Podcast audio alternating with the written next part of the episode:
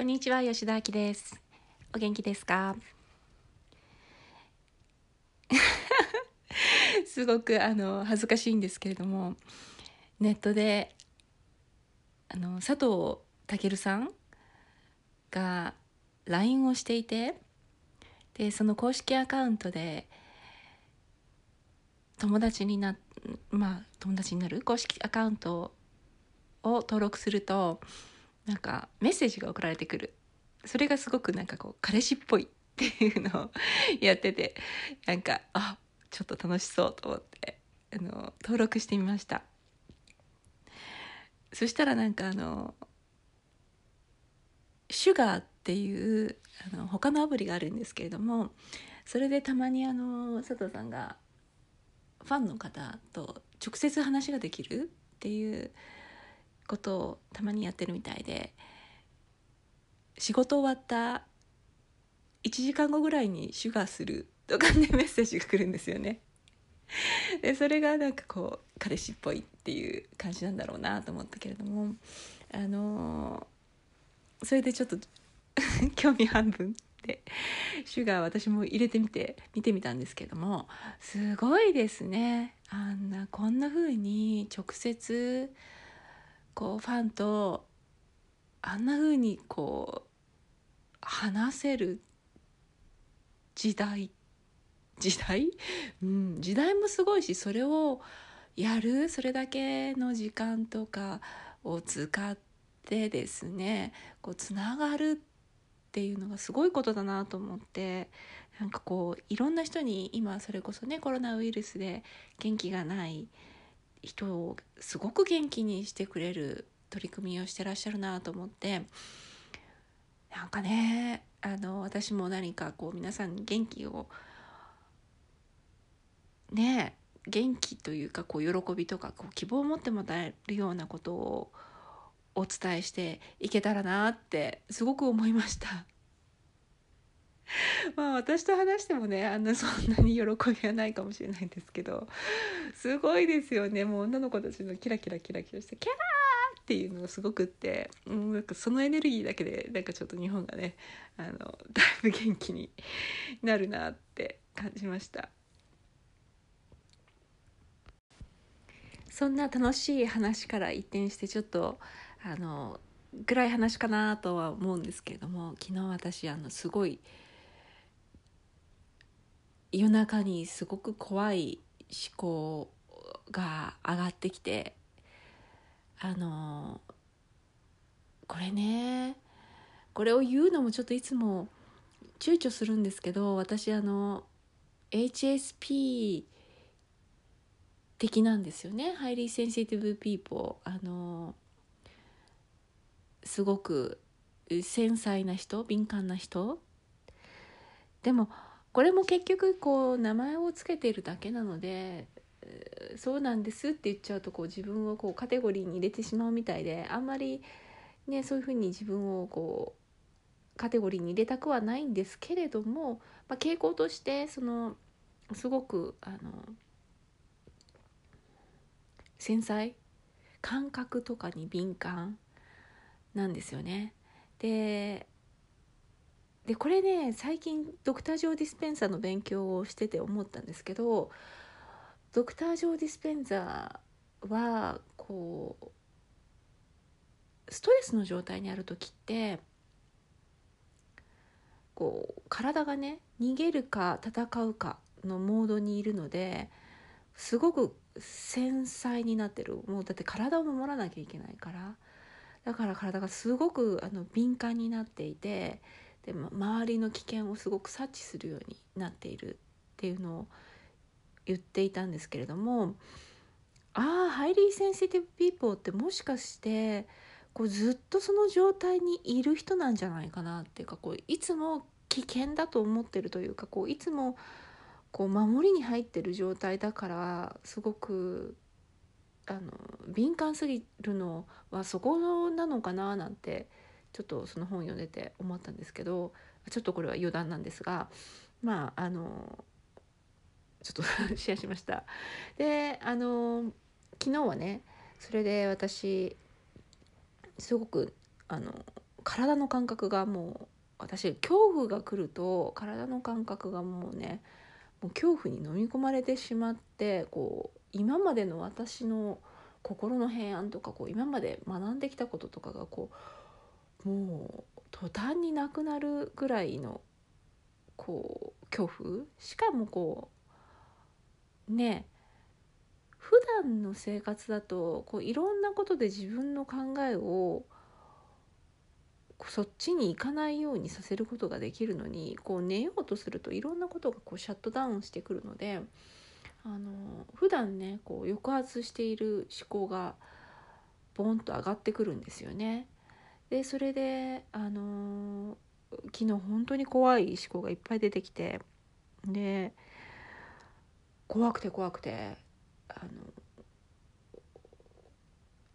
しかもなんかこ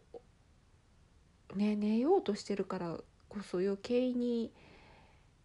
こう普段持っているこういろんなツールとかそういうものもこうすっ飛んでいてとにかくもう怖い。っていうところでぐるぐるぐるぐる回ってたんですよね。でもう3時とか過ぎててでどうしようかなって思うけども体中が繊細でとっても怖くてしょうがなくてでもその時にこうふと思い出したんですよ私のすごくいい友達ドイツの友達ですごいもう素晴らしいインナーチャイルドワークの先生がいるんですけどその彼がこうセッションしてくれる時にあの言ってることだったりとかあと、まあ、私自身もこう起きてたらねあの覚えてるんだけどこう忘れてたことなんですけど昨日こうもう最後の方にふっと「あもうこれを押しやることはできない」と。この感覚を。この感覚から逃げることもこの感覚を追いやることもできない。これがここにあるというのが現実でこれを愛することしかできない。愛するまでいけなくてももうとにかくもう受け入れる？抵抗しない？ことしか私にはもう残されてなかったんですよね。だから